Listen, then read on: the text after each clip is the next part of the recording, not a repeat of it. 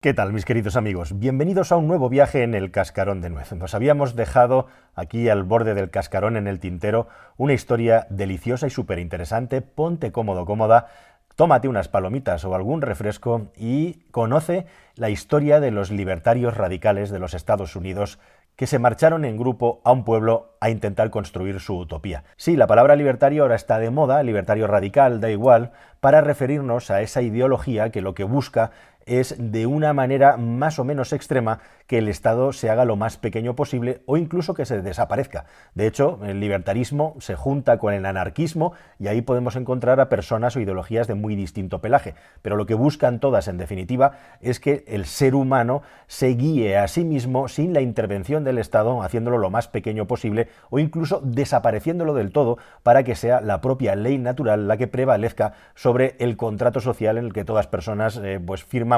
de una manera consciente e inconsciente para vivir conforme a unas leyes que regulan todas las relaciones entre los seres humanos. Así que nos vamos de viaje a ese lugar en el estado de New Hampshire, Crampton, un pueblo perdido de la mano de Dios, cerca de la frontera con Canadá, es decir, un lugar montañoso, un lugar boscoso, donde un grupo de libertarios que se habían conocido por Internet tuvieron la genial idea, entre comillas, de juntarse todos en un pueblo donde poder influir en su futuro en sus instituciones que regulaban la convivencia como el ayuntamiento y el equivalente a las diputaciones o a los órganos de gobierno regionales, locales, para intentar hacer ver que efectivamente su utopía era superior a lo que existe hoy en día en ese país. Y esto es exactamente lo que sucedió. Lo que sucedió es que a Crafton llegaron aproximadamente entre 200 y 300 personas en una población total de 1.000 habitantes, lo cual provocó una distorsión grande a la hora de tomar las decisiones por parte del gobierno local.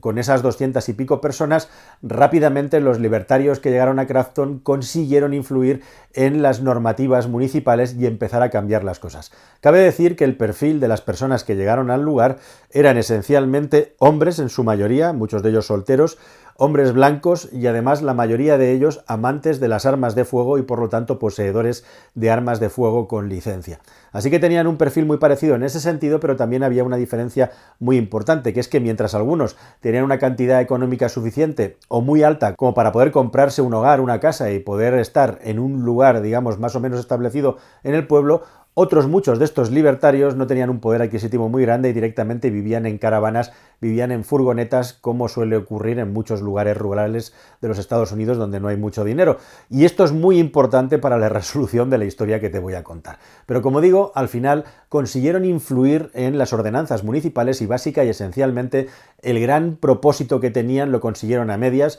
pero aún así influyeron mucho. ¿Y qué consiguieron? Pues que se redujera el presupuesto municipal en más de un 30%, un presupuesto municipal que ya iba muy justito, era muy magro, estamos hablando de poco más de un millón de dólares, y con esta reducción drástica del presupuesto municipal, puesto que ellos lo que defendían directamente es que no hubiera ningún tipo de impuesto, ningún tipo de gobierno, ningún tipo de control que ejerciera presión sobre sus vidas, libertad total y absoluta, lo que consiguieron, por ejemplo, es que en muchos lugares del pueblo el alumbrado público dejara de funcionar o no se pudiera encender por falta de presupuesto. Intentaron sacar a la pequeña escuela del pueblo de la Junta Escolar Local, algo que no consiguieron. Lo que sí consiguieron es reducir la policía local al mínimo y se quedó un único oficial, el oficial de policía al cargo, como policía municipal y el resto se tuvo que largar porque no había presupuesto para mantenerlo sostenerlo. La biblioteca municipal, por ejemplo, solo podía abrir tres horas al día porque no había presupuesto para más. Y entre otras cosas también consiguieron que el servicio de recogida de basuras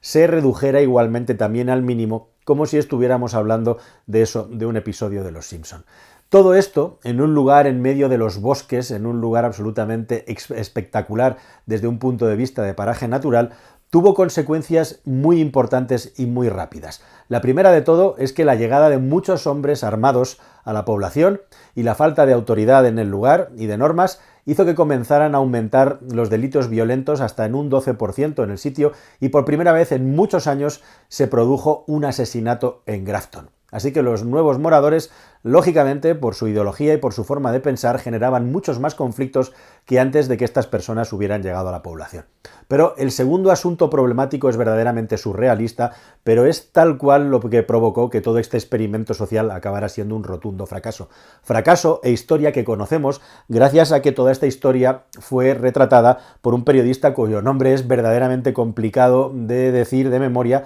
es Matthew Hangles Headling, en el año 2020 este periodista publicó un libro que traducido al castellano sería algo así como Un libertario se cruza con un oso. Y es exactamente eso lo que pasó, que los libertarios se cruzaron con los osos. En esta población había una grandísima comunidad de osos en los alrededores que más o menos estaban controlados con distintas técnicas, entre otras la técnica de utilizar unos contenedores de basura especiales, fijaos si es la cosa complicada, parece propio de una comedia, pero es real, contenedores de basura especiales para que los osos no puedan acceder a los residuos de las basuras de los ciudadanos del pueblo cuando por las noches la gente está durmiendo o durante el día si tienen hambre. Pero los libertarios se negaron, como digo, a utilizar estos contenedores, vivían en caravanas en el campo, en las inmediaciones de la población, muchas de estas personas, y directamente la basura se la gestionaban ellos mismos. Eso, unido a la falta de recursos para recoger correctamente las basuras, provocó que los osos visitaran cada vez de una manera más común y habitual la población.